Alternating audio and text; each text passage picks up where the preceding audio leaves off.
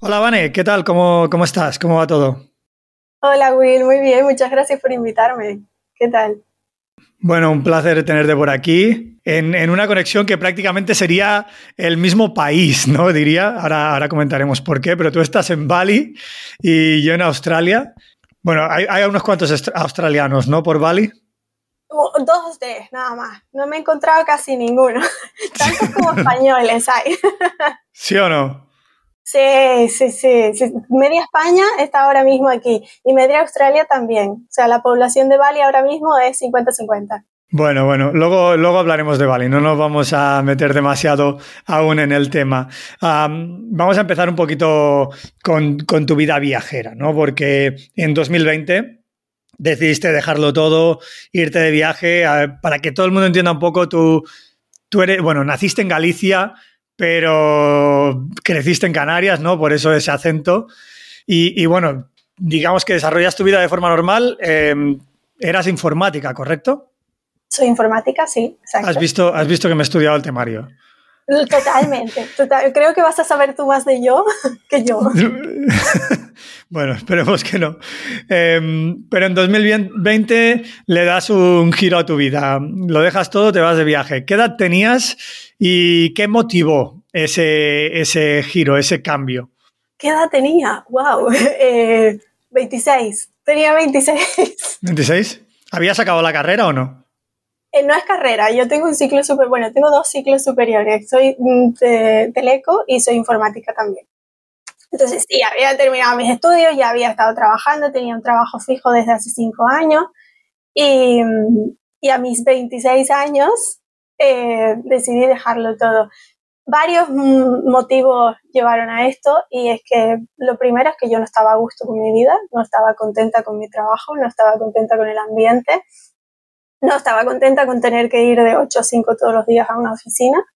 Y, y lo segundo es que también soy una descerebrada. Entonces quería darle una oportunidad a, a la idea que tenía, a, a, una nueva manera de vivir que me llamaba muchísimo la atención. Y, y, dije, pues mira, si me tengo que gastar mis ahorros, es mejor que lo haga ahora con 26 años que luego con 50. Que no pasa nada si lo haces con 50 igualmente, pero yo pensé que el momento era ahora y que si mi vida necesitaba un cambio, cuanto antes lo intentara mucho mejor. Y, allá que fue. Y cuando, cuando haces este cambio, mm, ¿cómo, bueno, ¿qué, qué es lo que buscabas? ¿Qué, ¿Qué, querías ser? ¿Qué querías hacer? ¿O simplemente te ibas y ya está? ¿Ibas a buscar un trabajo online em, o ibas a, a, lo loco? A ver, yo tenía ya la ardilla desde hacía un año, ya tenía el blog desde hacía un año. Eh, pero estaba compaginando mi trabajo de ocho horas con el trabajo de, ser blogger, que lleva muchísimo tiempo. Entonces, eh, en el momento en el que me vi en la encrucijada de decir, la ardilla necesita más tiempo si quieres que funcione, pues dije, ¿se lo doy o no se lo doy? Si se lo doy, hay varios caminos que se me pueden abrir. El del fracaso es uno de ellos y el del éxito es otro. Y luego puede haber diferentes variantes que es lo que estoy viviendo ahora. Nunca es un éxito rotundo o un fracaso rotundo. Siempre hay caminos entre medias. Entonces, em, decidí darle tiempo a la ardilla, que era lo que me estaba pidiendo, y luchar por un cambio en mi vida. Genial. Y cuando empiezas con este estilo de vida, mm, vale, hace tres años, ¿no? Pero ¿recuerdas cuáles fueron los, los primeros cambios, lo que te costaba más adaptarte en este estilo de vida? ¿Cómo, cómo era el día a día? ¿Qué es lo que te costaba más? ¿Y qué es lo que menos? claro, el primer año de, de este cambio no hubo viajes no hubo ningún viaje. Fue simplemente estar en mi casa modelando una página web, escribiendo contenido, aprendiendo SEO, aprendiendo un montón de cosas que conlleva la página, porque a pesar de ser informática no estaba especializada ni en diseño web, ni en posicionamiento, ni en nada el estilo. Entonces me tocó como formarme en ese, en ese estilo. lo que más me costó es trabajar sin un horario. Y te puedo decir que a día de hoy todavía me cuesta. El no tener que fichar en, una, en un lugar o no tener que estar a X hora en un lugar, me cuesta bastante. Porque es como, bueno, si llego 10 minutos tarde no pasa nada. Si llego 15 minutos tarde no pasa nada. Y así lo voy arrastrando y a lo mejor en vez de empezar a las 8 como yo quería, empiezo a las 10. Si me voy a tomar un, café a la playa y a tomar el sol, tampoco pasa nada, ¿no? Claro, exacto. pues ya que puedo, pues mira. Me parece curioso que empezaras tu viaje antes de viajar, ¿no? Y que empezaras tu proyecto antes de viajar, ¿no? Porque quizá uno de los problemas que tiene mucha gente que emprende un proyecto, aparte de, del viaje en sí, es que cuando el proyecto empieza a tener un poquito de forma, eh, quizá ya se les ha acabado el viaje, ¿no? Eh, quizás se les ha acabado el presupuesto, em, etcétera. Y bueno, ¿cómo planeabas tú hacer dinero con tu blog? ¿Cómo lo estuviste preparando? Eh, ¿Cómo fue un poquito aquella parte? Justo esa era mi idea. Mi idea era no tener que esperar a que el proyecto funcionara para yo poder monetizarlo. Mi idea era que el momento en el que el proyecto funcionase, ya entrase dinero directamente. Yo lo que quería era estar preparada para el momento en el que entrase el dinero y yo no tener que estar pensando en cómo monetizo, cómo le saco beneficio a esto, todas estas cosas. Entonces yo monté un proyecto sólido que en teoría monetizaría en un futuro y de ahí empecé después a, hacer que el proyecto funcionara. Creo que lo hice al revés de lo que hace eh, todo el mundo, pero yo creo que es la manera más lógica de hacerlo.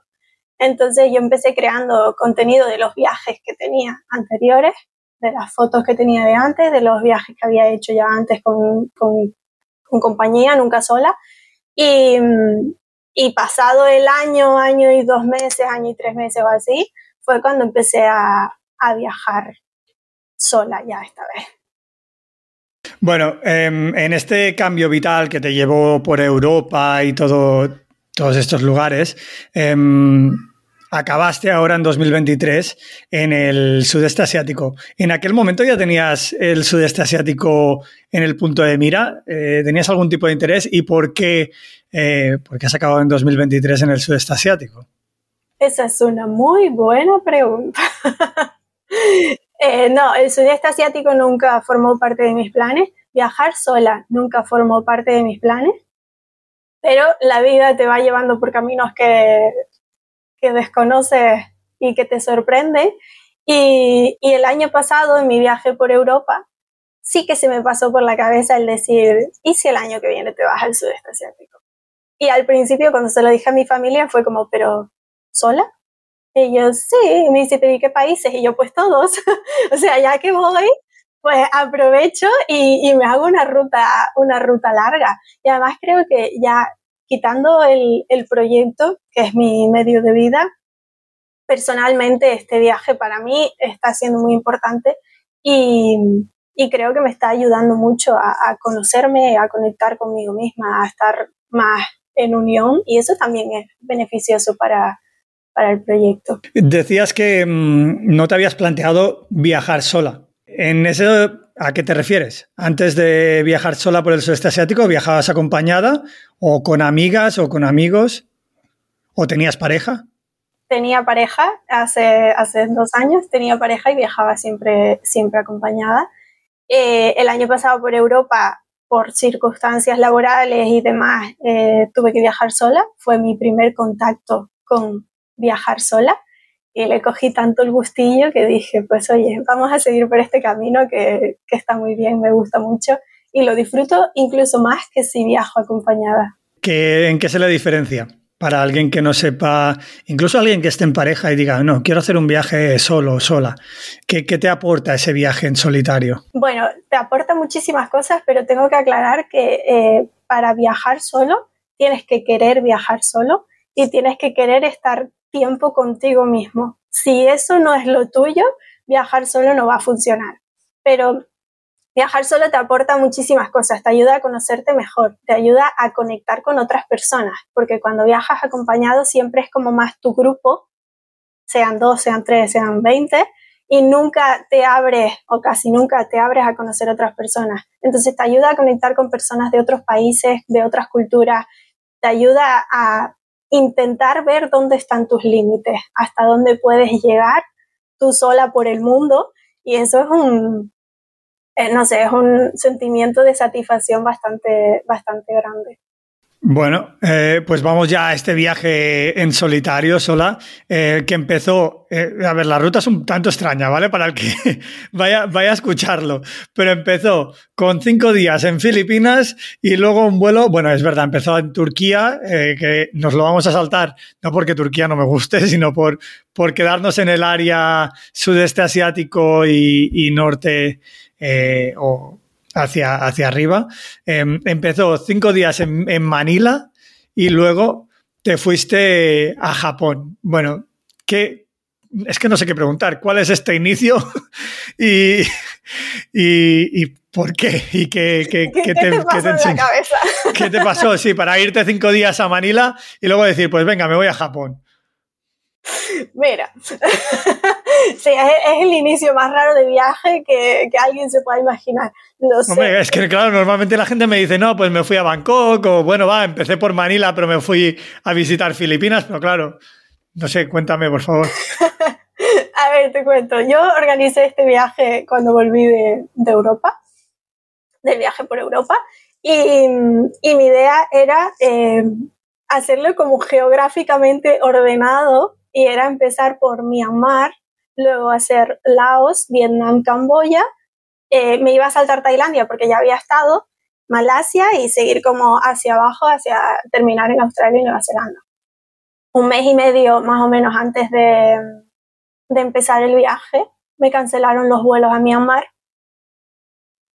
Entonces, eh, aparte del, del, llanto que me dio por no saber qué hacer o cómo llegar o lo que sea, pues dije, tengo tres semanas, que era el tiempo que tenía para Myanmar, voy a buscar el vuelo más barato que salga desde Estambul, que era donde estaba mi, mi salida, y resulta ser que era Manila. Entonces dije, vale, está Manila.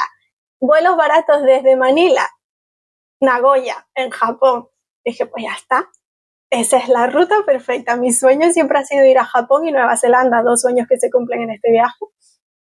Y, y dije, pues mira, estoy en Manila como base cinco o seis días porque moverse por Filipinas tarda muchísimo tiempo, entonces no me daba tiempo a ver nada y quería aprovechar el tiempo en Japón. Y estoy dos semanas en Japón para eh, llegar el día que tengo que llegar a Vietnam porque ya tenía la visa pagada para estar un mes en Vietnam. Entonces, con, al tener esa fecha límite de Vietnam, tuve que adaptar el tiempo de antes y me quedaron cinco días en Manila, que Manila es feísima, la verdad. Pero bueno, eh, claro, ¿cuánto tiempo llevas eh, preparando el viaje y, o sea, eh, aquel vuelo a Myanmar, ¿hacía cuánto que lo habías comprado? Lo había comprado sobre noviembre, octubre, noviembre de 2022. ¿Y volaste? En marzo, final de marzo, bueno, abril, principio de abril. Seis, siete meses de preparación, ¿no? Y luego cuando llegas ahí, al instante o una semana antes de empezar, por el sudeste asiático, cambian todos los planes. ¿Te enseñó algo? Un mes. Ah, uy, sí. A ver. claro, es que eso es. No, no sé, no te conozco, ¿eh? pero, pero me da la impresión que eres una persona a la que le gusta preparar, planear, eh, tenerlo con todo controlado. ¿Te enseñó algo ese momento? Soy una persona, era ojo al, tiempo pasado, era una persona muy organizada y sobre todo en los viajes. Era como, este día tienes que hacer esto, esto, esto esto y esto. A los dos días te mueves con no sé qué y vas a no sé dónde. Em, y eso ha tenido que cambiar. Pero no solo ha cambiado con lo de Myanmar. El viaje me ha ido diciendo, oye, relájate, disfruta, no necesitas tener todo organizado para que esto funcione y además tienes los recursos para ir organizándote sobre la marcha. Y esto es lo que me enseñó el, vuelo de, cambio de vuelo de Myanmar. Que tengo los recursos y tengo los conocimientos, entre comillas, para saber que puedo estar en otro sitio y que puedo llegar igualmente a donde tengo que llegar. Y dije, pues oye, ya que estoy, mira, este cambio me beneficia porque puedo conocer uno de los países que quería conocer y que había descartado de la ruta. Así que los cambios al principio me los tomo mal, ya no, al principio me los tomaba muy mal, los cambios no me gustaban nada, pero ahora ya es como, bueno, me lo cambias, no pasa nada, hago otra cosa, no hay problema. No quiero, no quiero hurgar en la llaga, pero acabas de decir, acabas de decir, relájate y, disfruta. Disfrutas más desde que eh, dejas tus planes más al libre albedrío y, o sea, realmente te aporta más un viaje cuando lo haces así que cuando lo planeabas y lo controlabas todo. Sí, no hay duda ninguna, totalmente. Cuando me dejo llevar, me relajo, es cuando vienen como las mejores cosas del viaje. Es cuando termino en un sitio al que no pensaba ir y conozco a alguien que me encanta o que conectamos súper bien, o es cuando termino en una playa viendo un atardecer impresionante, o es cuando termino en Japón cumpliendo un sueño viajero. Entonces, sí, cuando he dejado llevarme, cuando he dejado de organizar las cosas, es cuando me han venido como los regalos más grandes del viaje.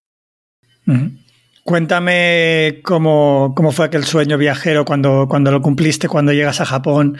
Em, ¿Qué experiencias vives? Y tómate tu tiempo eh, para pensarlo, pero ¿qué, experiencias eh, viviste? ¿Cómo te encontraste a la gente? ¿Cómo, eh, cómo viviste el lugar? Japón fue mm, todo lo que siempre me había imaginado que era Japón. Entonces, estar allí era como, wow, esto de verdad, de verdad es así, de verdad es como, como lo enseñan.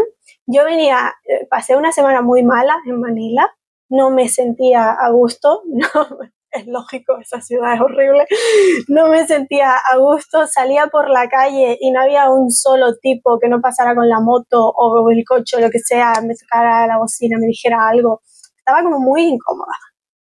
Y llegar a Japón, donde ni te hablan, ni te miran, ni, ni te dicen nada, fue como, oh, esto es paz. Entonces, eh, Japón fue, eh, fue precioso. Empecé la ruta en Kioto y en Kioto conocí a una chica alemana que, que se dedicaba a lo mismo que yo y además ella estaba pasando por un momento también chungo y conectamos muchísimo y, y eso me ayudó como a volver a poner los pies en, en el viaje porque Manila me había descolocado muchísimo y, una vez que puse los pies en el viaje dije, tía, estás en Japón, siempre has querido estar aquí, así que saca el máximo provecho a esto. Y fue brutal. Todo lo que hice lo volvería a hacer mil veces. La ruta para mí fue perfecta porque era para mí, estaba hecha para mí. Este sí que es un país que llevé muy organizado y no me salí de, de, la organización porque además ellos no se salen de la organización. Entonces ahí estaba todo como cuadrado, perfecto, cronometrado. Y, y la verdad es que me llevo una de las experiencias más bonitas viajando. Estar en los Alpes, por poner algún ejemplo, estar en los Alpes japoneses con mi yukata en los baños japoneses ha sido brutal. Comer el sushi, que soy una fan del sushi. ¿qué es, la yukata? ¿Es eso de hacer el spa? Eh, eh, la yukata es eh, el kimono, pero es una bata. Es como el kimono de andar por casa. Ajá. Entonces, cuando tú vas a los baños japoneses, eh, te dan la, la, yucata para que puedas ir como desde la habitación al baño, que no vayas en pelota, te dan la bata. Luego allí sí te tienes que quedar, claro, se agradece, la verdad. Y, y al final es como un kimono, o sea, tú te lo pones y tiene el aspecto de un kimono. Y, y es toda una experiencia, luego vas al baño, haces como el ritual de bañarte, no sé cuánto, con un montón de gente alrededor. Esto es muy guay, mola mucho. ¿Desnuda? Sí, sí, ah, hombre, ¿tú cómo te bañas? bueno, ya, pero no sé, como dices, un montón de gente, o sea, un montón de mujeres japonesas ahí, todo el mundo, bueno, curioso. Japonesas y no japonesas. Bueno, ya, supongo ya. Claro, pero sí, todas desnudas. Hay de hombres y hay de mujeres, pero sí. Claro, claro, claro. Bueno, entonces, no sé, te bañas junto ahí y todo el mundo en pelotas, pues no, eh, no es lo más común, al menos en la cultura occidental. por mucho que sea tu mismo sexo. Japonesa, sí. Vale, vale. Bueno, eh, ya veo que Japón iba, chocaba bastante culturalmente con, lo que vivimos aquí en Occidente y, otro lugar en el que yo creo que, no lo sé, ¿eh? pero por lo que he estado leyendo, es en un, lugar en el que te encontraste un poquito más personalmente como viajera, em, fue en Vietnam, ¿no? Em, ¿cómo, cómo, lo viviste? ¿Cómo fue? Em, ¿qué, ¿Qué partes recuerdas que te cambiaran o que te marcaran más de ese viaje? Vietnam fue espectacular. Así como te digo que Japón era un sueño viajero, te digo que Vietnam no lo era. Y la sorpresa que me llevé fue tremenda. Es más, eh, ahora mismo Japón no es de mis países favoritos y Vietnam sí que lo es. Vietnam fue tremendo, pero tremendo. Recuerdo muchísimo el, momento en, en Tam Coc, en Ninh Binh, que mm, llegué como no sé, llegué un día por la tarde, me acosté en mi hostal y todo eso, y al día siguiente me alquilé una bicicleta con mis 48 grados casi en esa zona y, y, me fui a recorrer por ahí y ese momento de, de estar en la bicicleta, de tener esa libertad, de descubrir esos sitios que naturalmente son tan espectaculares, para mí ese fue un, un antes y un después en, en el viaje y recuerdo Tanco como uno de mis sitios favoritos, sin duda ninguna.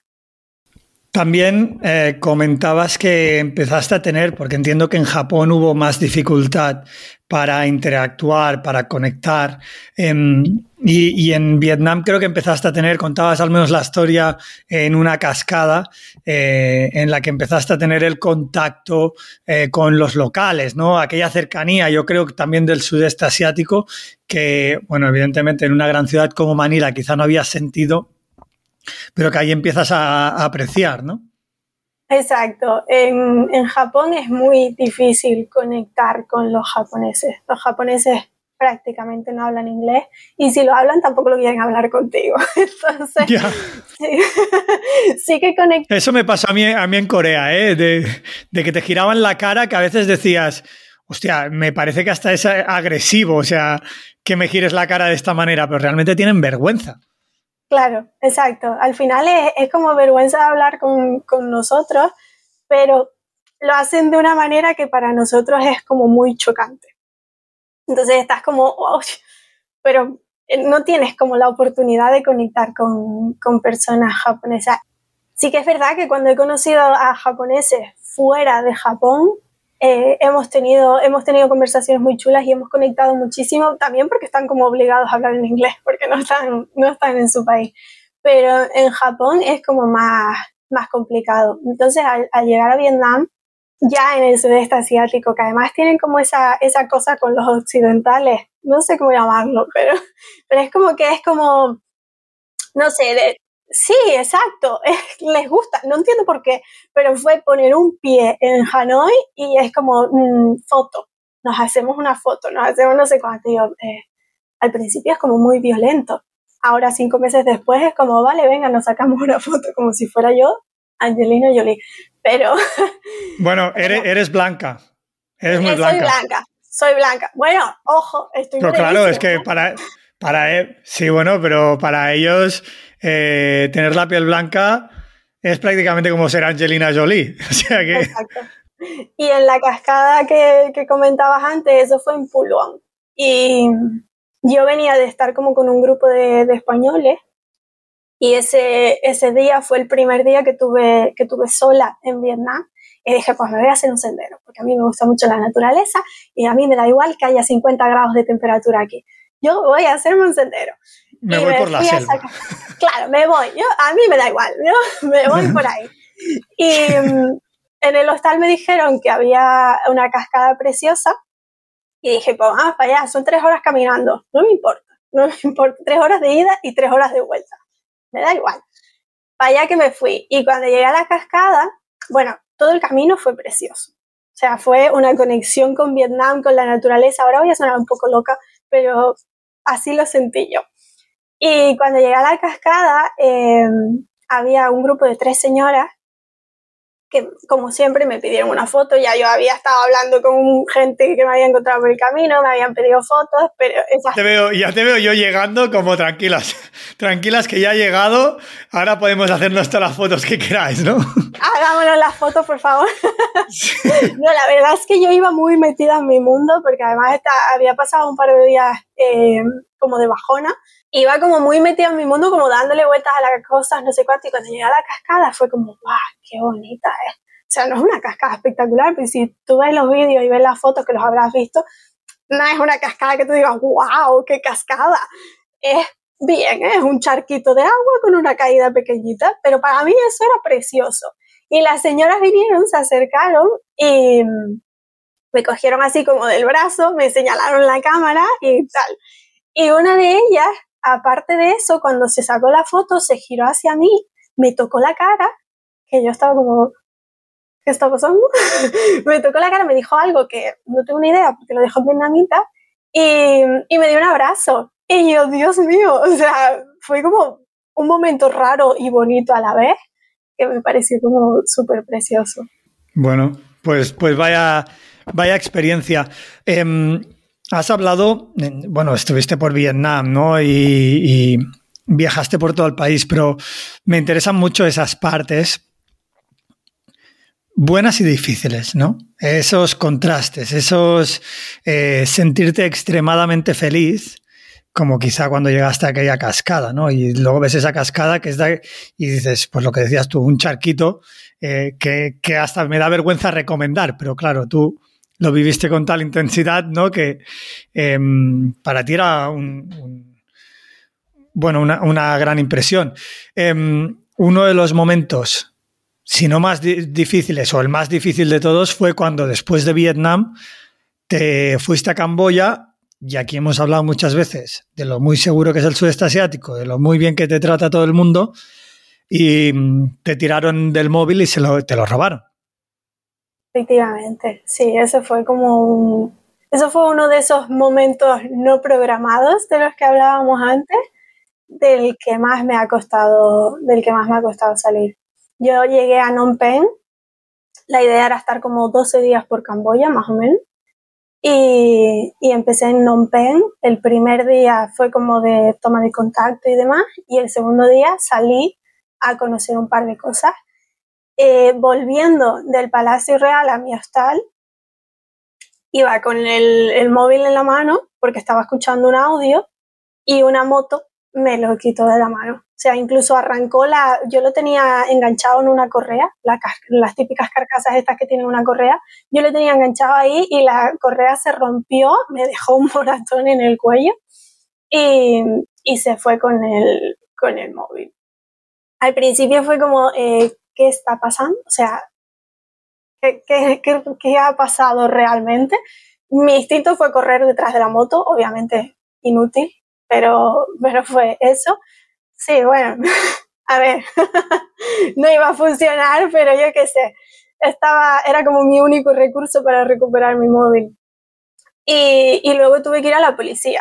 Me ayudó un británico que es dueño de un bar que está allí y, le dijo a uno de sus choferes que me llevara a una oficina de policía de Phnom Penh, que es más bien un cuartucho donde duermen la siesta los policías.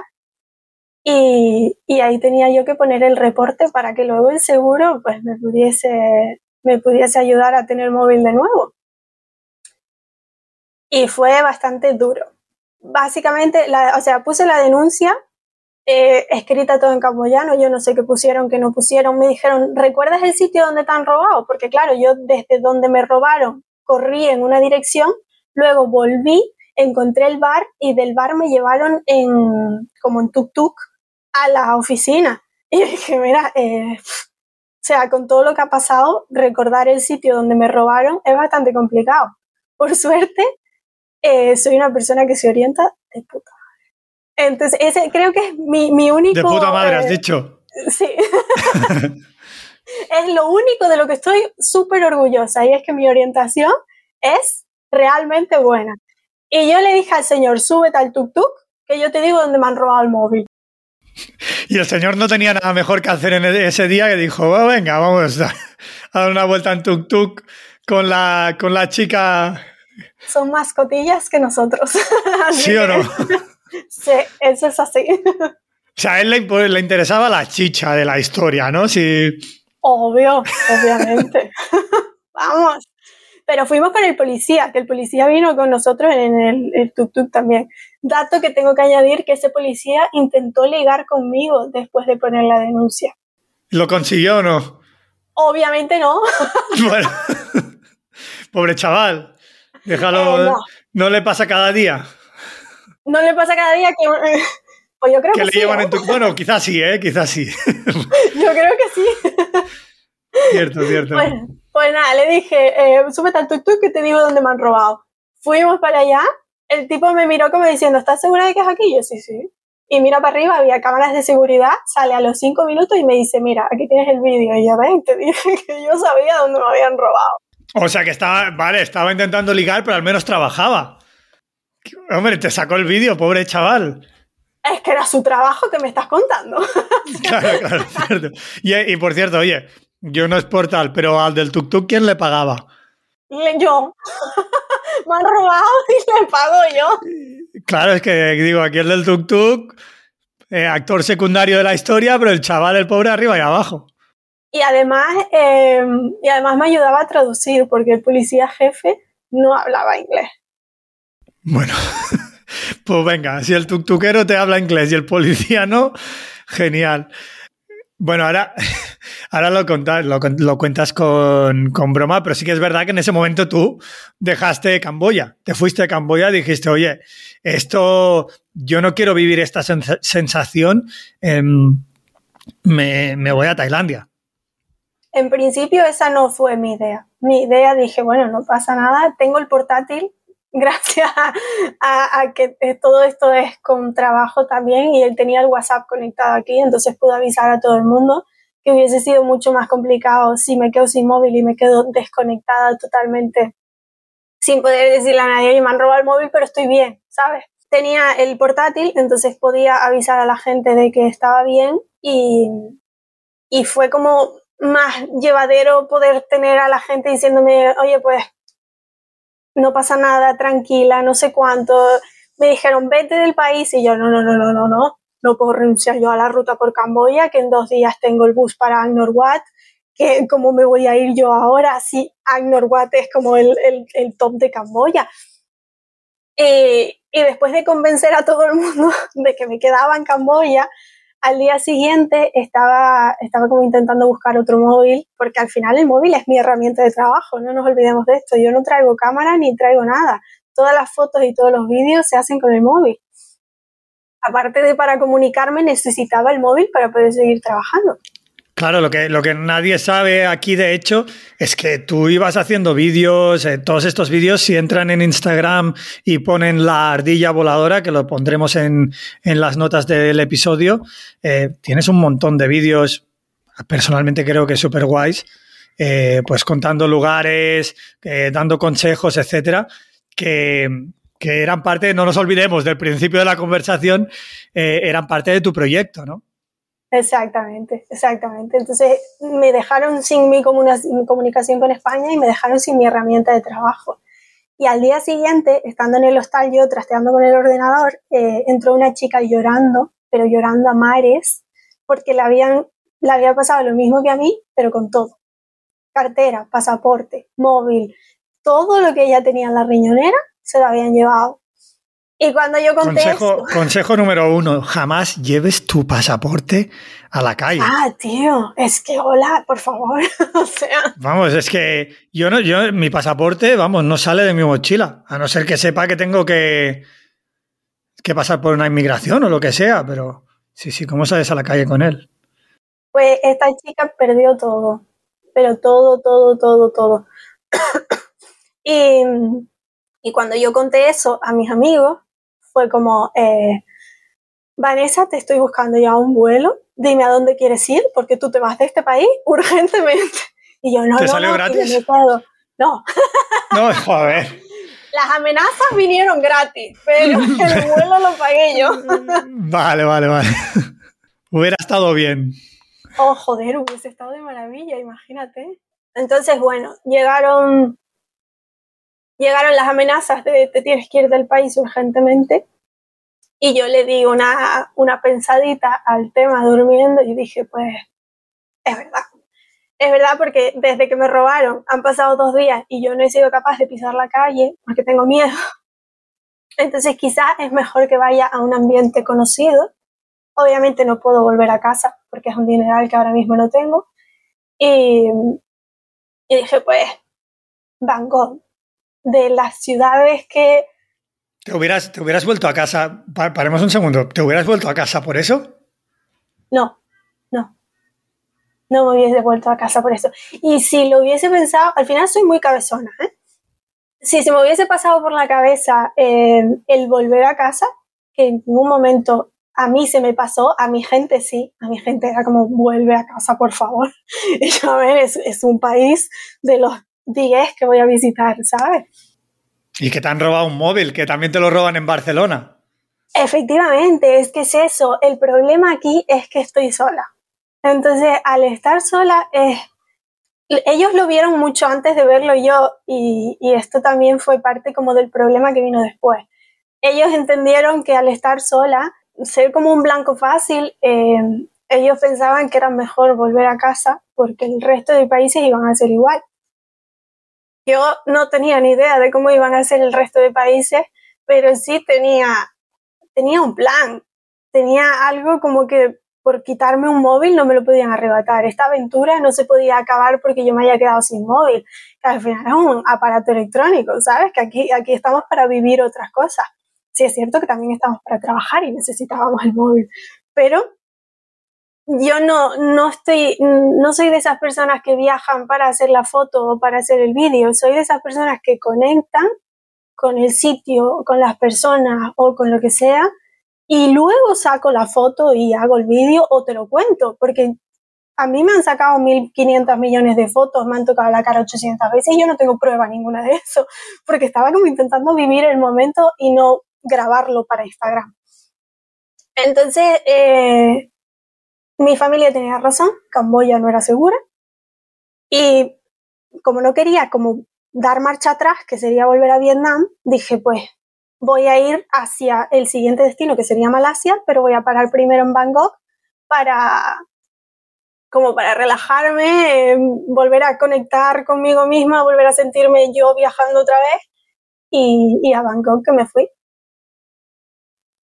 Em, bueno, Tailandia, no sé, por ahí la habías visitado, tampoco es que pues un lugar que hayas visitado te vaya a, impresionar tanto, pero si hay un gran descubrimiento en tu viaje, me lo dirás tú, y, creo que lo he hablado muchísimas veces aquí, pero me lo dirás tú, es Malasia.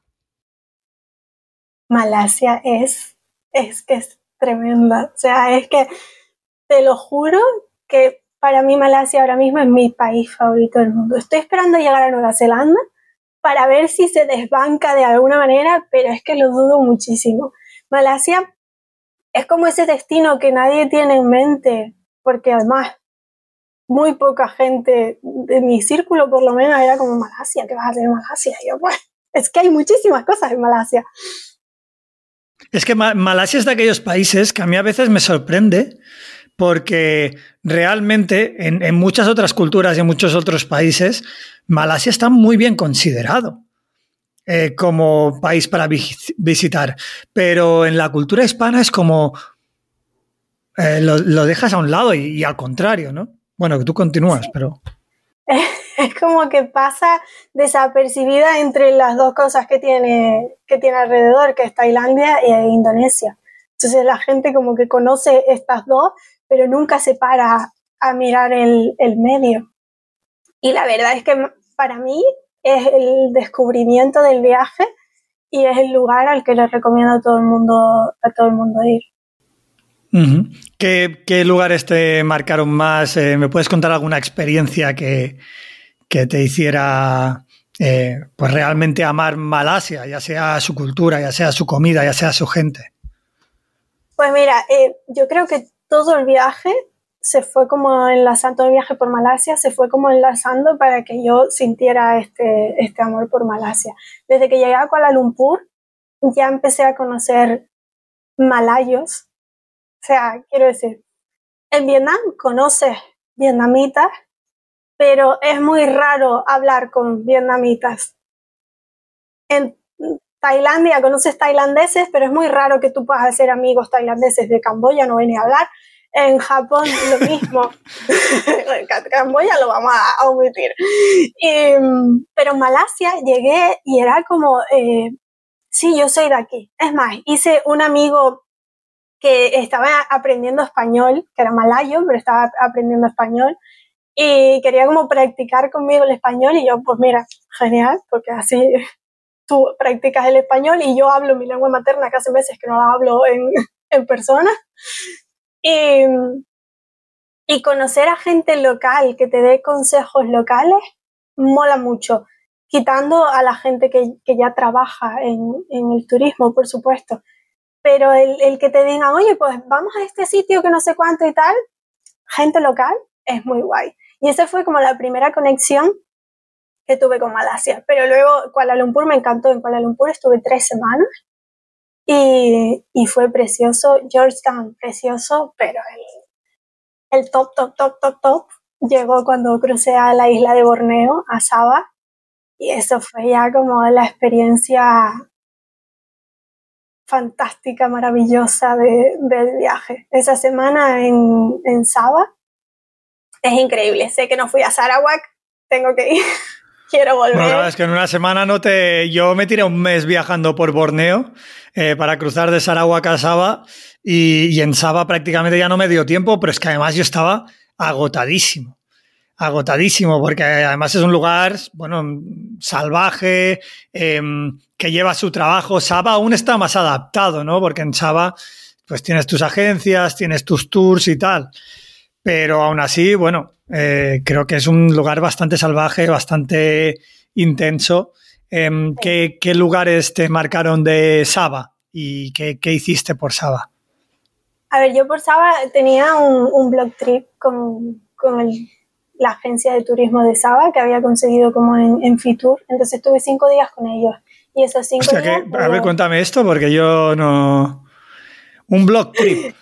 Sí, eso es. Eh, ellos te invitan a conocer el lugar, tú no pagas nada y a cambio pues yo genero contenido para ellos y para mí sobre el lugar.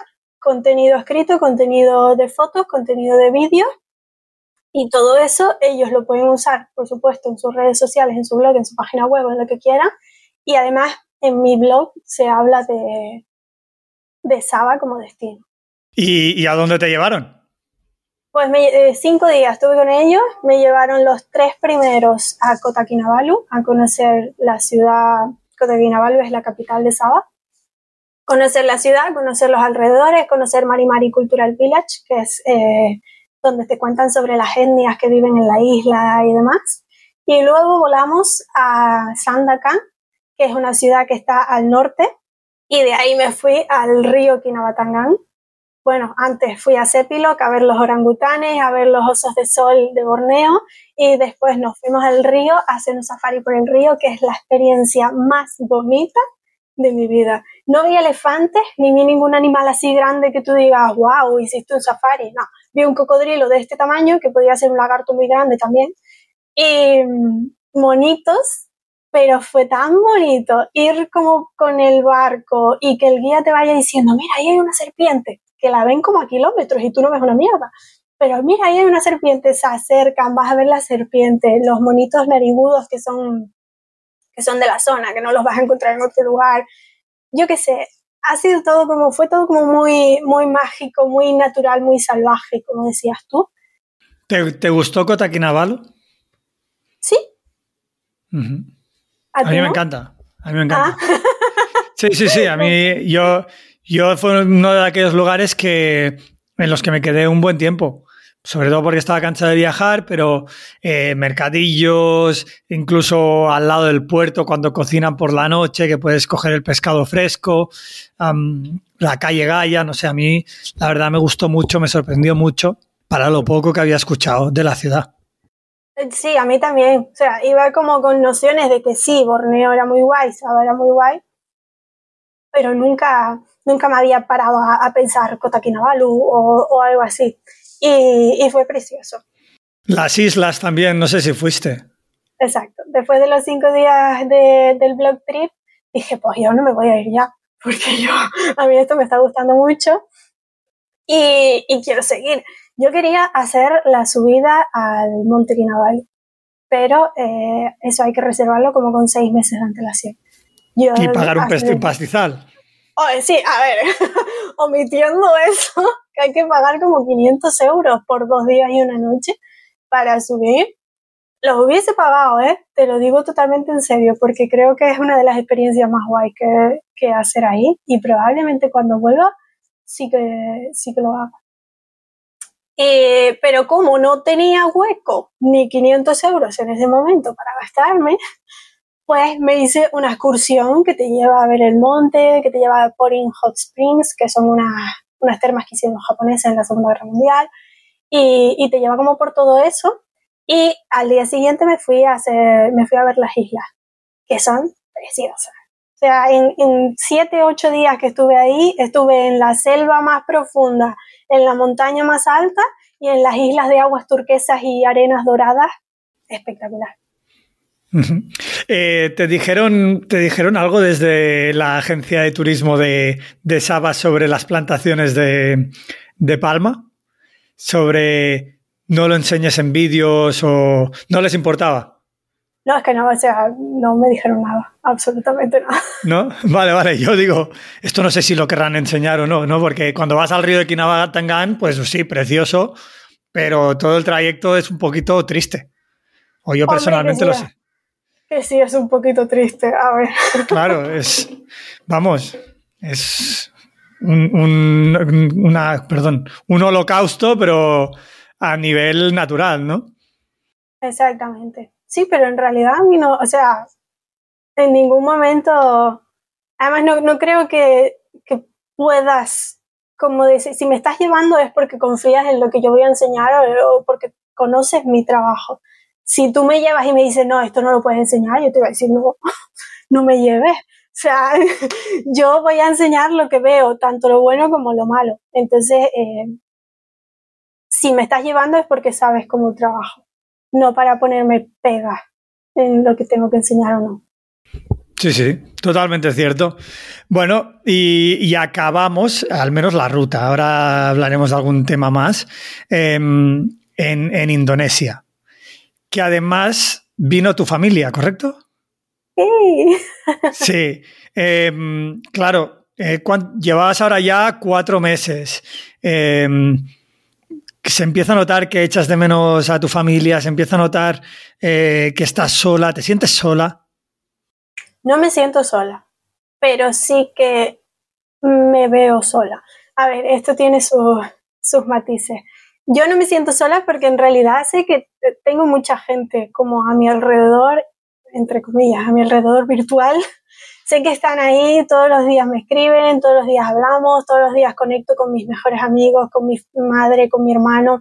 Entonces nunca me llego a sentir sola y si necesito el contacto humano, aquí hay muchísima gente. Sales un momento, hablas y conoces gente, no, hay, no tengo ningún tipo de problema. Pero sí que empiezo a notar el cansancio del viaje. Al final, el, estar viajando y estar trabajando a la vez implica que no solo estoy cansada por salir, conocer lugares, eh, cambiar mi idioma cada vez que tengo que hablar, intentar entender que estoy comprando en el supermercado, que eso también es complicado, eh, no sé, mil millones de cosas, sino que además de eso tengo que tener un horario para trabajar, tengo que contestar correos, montar vídeos, escribir posts, publicar posts, mantener el blog, mil millones de cosas y todo esto con mi mochila a cuestas. No he tenido una casa en cinco meses y eso como que va mermando un poquito los, los ánimos. Em, cuando llegaste a Indonesia, te fuiste directo a Bali. Sí, llegué directamente. es donde estás ahora. Efectivamente, sí. Bueno, ¿qué, ¿qué te ha parecido Bali? Antes me decías que no era tan, tan guay como te esperabas o como habías visto. Bali para mí fue una decepción. Eh, puntualizo. Es brutal, o sea, es precioso. Naturalmente es precioso, pero eh, está terroríficamente explotado para el turismo. O sea, está demasiado explotado para el turismo. Unas terrazas de arroz que son espectaculares han montado como un complejo con piscinas, estatuas y no sé cuánto para que tú te vayas a hacer las fotos allí y, y lo puedas poner en Instagram. Entonces a mí me parece como todo un poco de mentira. Y yo que vengo de Malasia, que, es todo tan real, tan salvaje, tan bonito, tan auténtico, ver esto como disfrazado me ha chocado muchísimo. Y luego también que te intentan estafar hasta para respirar. Sí. Claro, cuando me contabas del, miedo en Camboya, yo pensaba, joder, pues Bali. Que Bali es uno de aquellos lugares donde yo he visto a gente que le roban el móvil eh, de una moto a otro. O sea que, vale, Bali quizás sea un poquito más seguro, pero también déjate llevar. Efectivamente. Entonces, eh, es como que tengo mis sentimientos encontrados y creo que gran parte de la culpa es por redes sociales. Todo, tú buscas Bali en redes sociales y es como todo maravilloso, perfecto, precioso. No es así, es mentira. o sea, ya sé que las redes sociales son mentiras, ¿vale? No estoy descubriendo yo nada nuevo a, a la gente, pero con Bali el, el, choque de realidad con lo que se ve en redes sociales a mí me parece demasiado fuerte. Y he llegado incluso a sentir que la rara soy yo o que el problema lo tengo yo, porque si le gusta tanto a todo el mundo, ¿cómo es posible estar yo aquí y que no me esté, sabes, que esté pasando por mí como si, como si no fuera nada? Yo tengo una teoría que te la cuento y a ver a ti tú qué opinas. Pero, pero yo creo que mucha gente lleva mucho tiempo preparando un viaje, eh, lleva mucho tiempo soñando en algo. Eh, y, el viaje es tan corto, a veces unas vacaciones, una semana, dos semanas, que llegar a un lugar y aceptar que te han engañado es muy difícil. Eh, llegar a un lugar y aceptar que no es bonito es muy difícil. En cambio, cuando tú estás en un viaje largo, puedes, puedes aceptar que un lugar, oye, pues no es bonito. Tiene otras cosas, ¿eh? Quizá eh, si pensamos en Bali, tiene alojamientos de puta madre a precios eh, de risa. ¿no? Yo por 10 euros una habitación privada con piscina. Y, no sé, y, tiene muchas cosas. Internet, genial. Irte a comer una pizza por ahí, pues venga, tal. Ahora, si. No sé si me explico, ¿no? Al final, eh, creo que, uno va a un lugar y luego si le decepciona, como no, como solo ha tenido siete días y era todo lo que había soñado, casi es mejor mentirse a uno mismo, ¿no? Hacer como una mentira piadosa y decirse, ah, qué bonito, me ha encantado. Pues mira, tu teoría me parece bastante, me parece bastante acertada, estoy bastante de acuerdo con, con eso. Y tienes toda la razón, al final si yo quizá hubiese venido solo a Bali desde España y estar aquí una semana, que además vienes con todo organizado, porque vienes con voy aquí, hago esto, hago lo otro, hago no sé qué, ya está y me voy. Quizás no ves lo que estoy viendo yo, o quizás no quieras verlo. Cada uno que elija su, su juego. Claro. Bueno, yo pienso así de muchos lugares, ¿no? Como por ejemplo las Islas Pipi en Tailandia y, puedes ponerte a pensar en, pues incluso la bahía de Jalón, aunque al ser tan grande no es tan fácil masificarlo, pero sí de aquellos lugares que, que bueno, llegas ahí y joder, es que te toca aceptar la realidad y mirar, y lo que dices tú, mirar para otro lado porque es que al final si no te estás arruinando las vacaciones. Efectivamente pero cuando estás en un viaje largo la cosa cambia. Bueno, no hay, no hay vacaciones que, arruinar, ¿no? Efectivamente. bueno, es un, mes medio raro aquí, pero bueno, se puede, se puede llevar. ¿Cómo, cómo, cómo ha influido tu viaje en, en, tu desarrollo personal? ¿Cómo te ha cambiado? ¿Qué, cómo, aparte de los planes que habíamos hablado al inicio, cómo ha cambiado la Vane de hace tres años? ¿Te puedo llamar Vane? Me tomaba ahí la confianza. Por favor, por favor. no sé si ya lo estaba haciendo todo el rato, ¿eh? Pero, ¿cómo, em, ¿cómo, ha cambiado la Vane de, hace tres años a la Vane de día de hoy? Eh, ¿Qué has aprendido? ¿Qué, ¿Qué lecciones te has llevado de todo esto? Oh, esa es una pregunta muy complicada Pero la Vane de hace tres años no tiene nada que ver con la Vane de hoy. Nada que ver. La, la Vane de hoy no, no, solo no solo está haciendo este viaje y está luchando por su proyecto, sino que además ha perdido el miedo a estar sola, que es muy diferente a, querer estar sola, pero no tiene miedo a estar sola. Em, ha perdido el miedo a la incertidumbre, ha perdido el miedo a improvisar, ha perdido el miedo a dejarse llevar.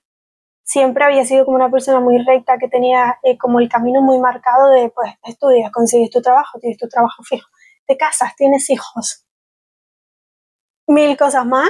Y ahora mismo Sabane pues ni siquiera existe. Sí que tiene sus estudios, pero no tiene ni unos ingresos fijos todos los meses, así que a partir de ahí ya no se puede seguir, seguir organizando.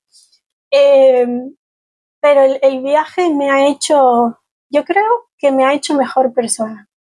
Eso ya está en manos de, de otras personas decidirlo, pero yo me siento como más abierta, mucho más sociable, mucho más dispuesta a probar cosas nuevas, a estar con gente nueva.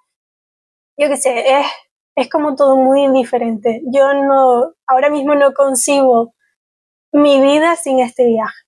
No concibo el, el 2024 sin terminar el 30 antes de los 30, ¿qué es esto?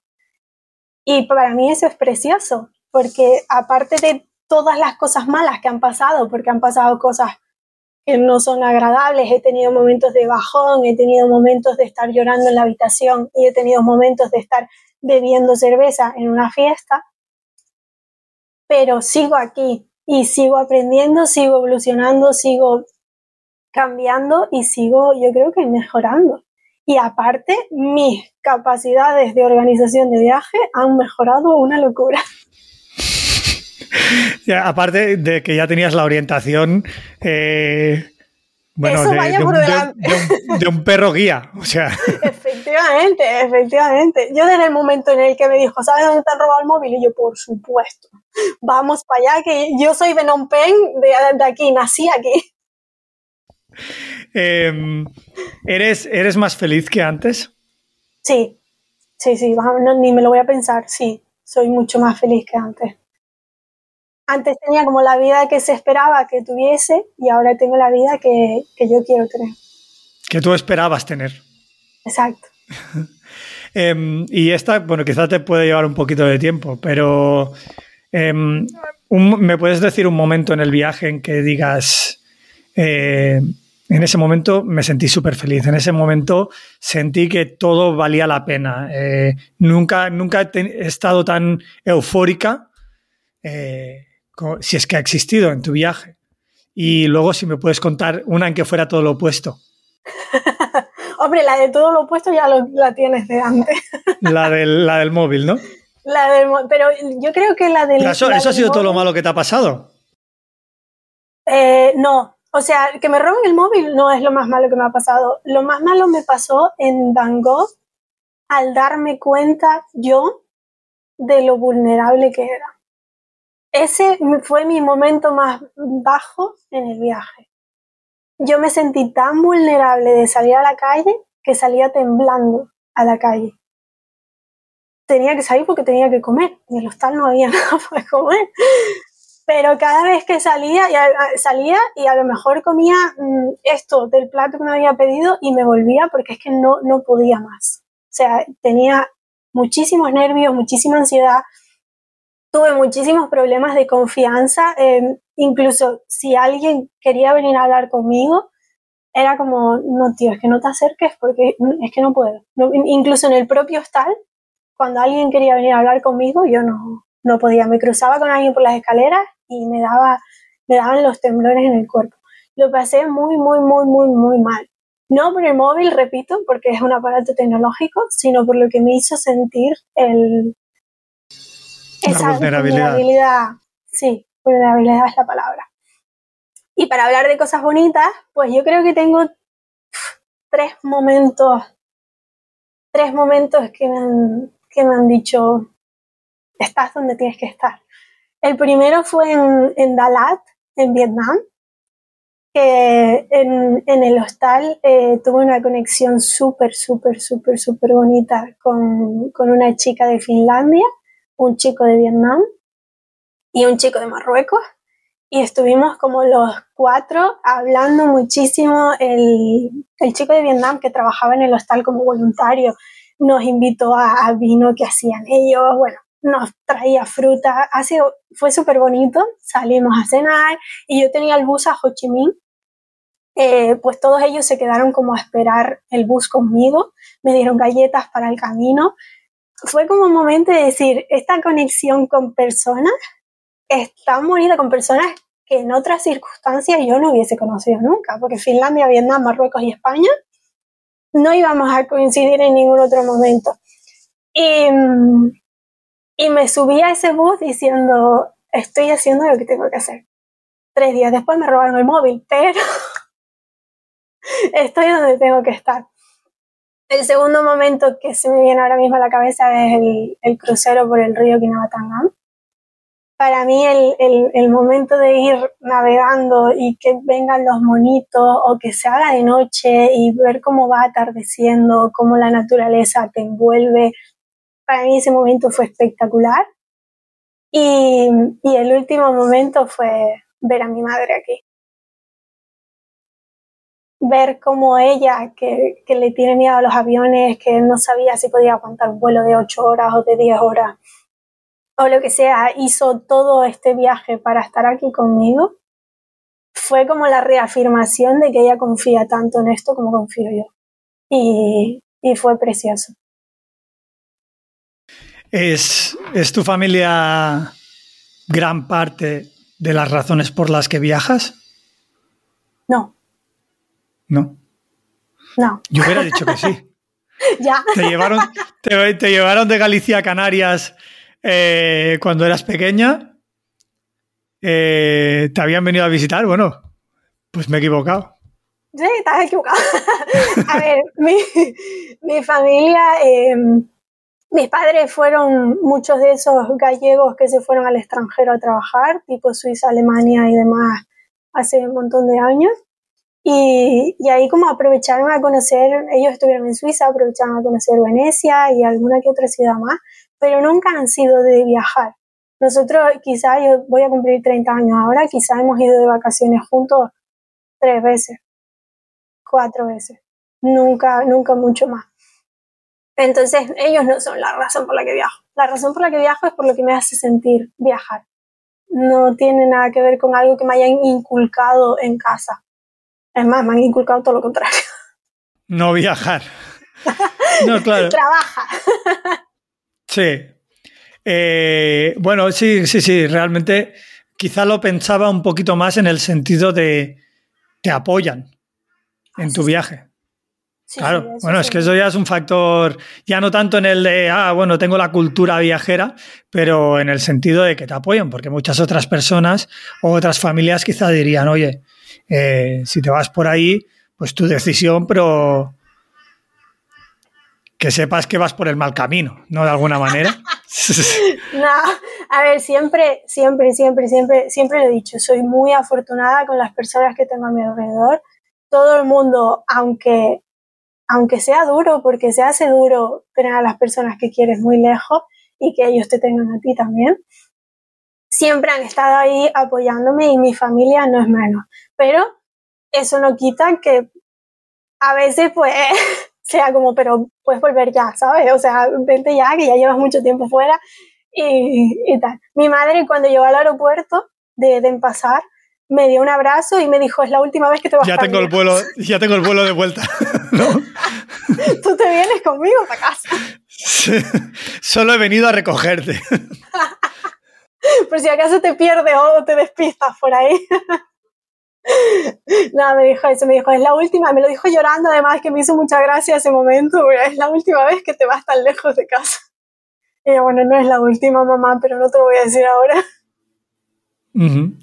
Em, has hablado, bueno, del futuro y en algún momento eh, cuando se publique este episodio, en teoría ya vas a estar en, España o ya habrás ido, eh, vuelves a casa a visitar a, tu familia, a tus amigos, etc.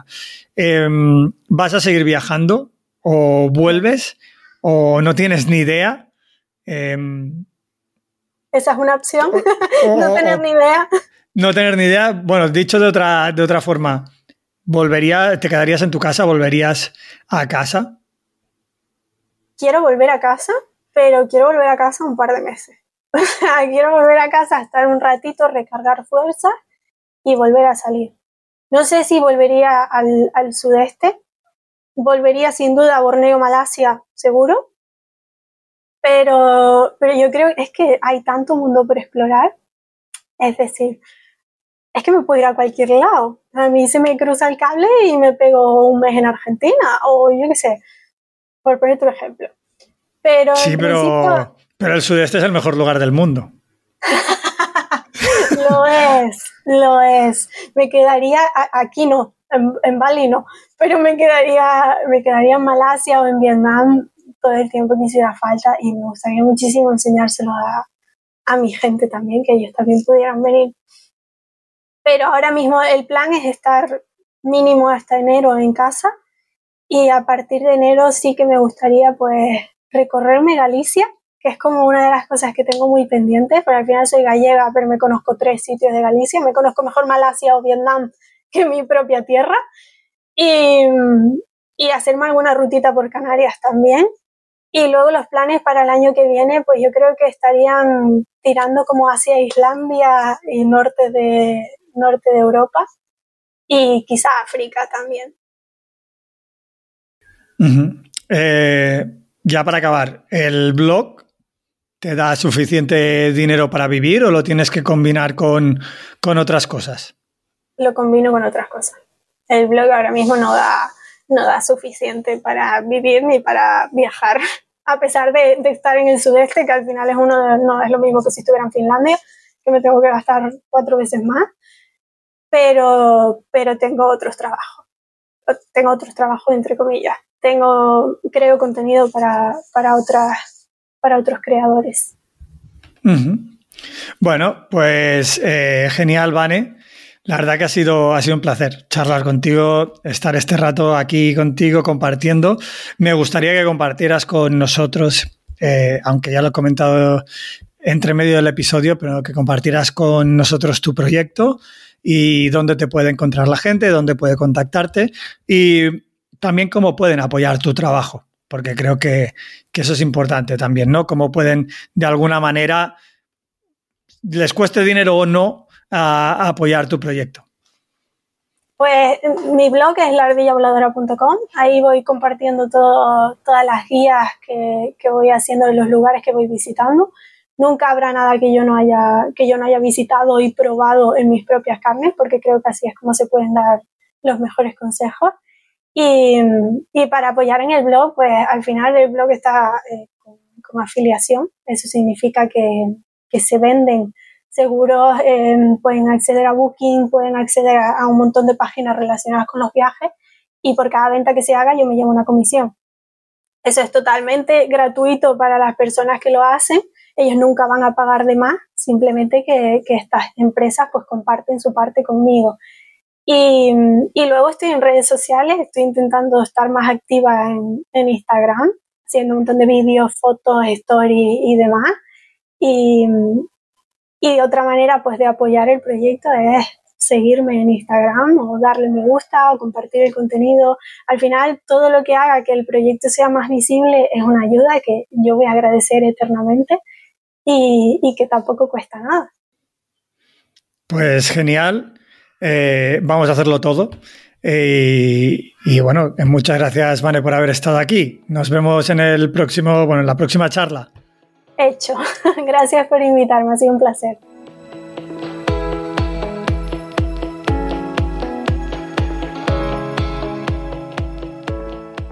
Bueno, viajero, viajera, que estás al otro lado escuchando este podcast, espero que hayas disfrutado de este episodio. Y si lo has hecho, te animo a compartir el episodio con amigos, con amigas, con otros viajeros que conozcas que les puedan interesar darle a me gusta o dejar un comentario o una valoración en Spotify o Apple Podcast. Y si quieres profundizar más en el mundo del sudeste asiático y en Australia, te animo a que apoyes el podcast en evox.com o en la app de evox, lo que te dará acceso a más de 300 episodios exclusivos y no te lo pierdas porque ahora también tenemos un grupo de Telegram. En él hablamos, charlamos sobre el sudeste asiático, compartimos dudas, compartimos viajes y bueno, tenemos una comunidad increíble de viajeros y viajeras con un montón de experiencia y de conocimiento de esta zona del mundo, así que pues bueno, anímate a participar, anímate a sumarte. Si apoyas el podcast de Viajando sin Planes, escríbeme en Telegram en arroba o en Instagram arroba viajando sin planes y te añadiré al grupo para que tú también puedas participar y aportar a esta comunidad. Gracias por tu escucha y nos vemos en el próximo episodio.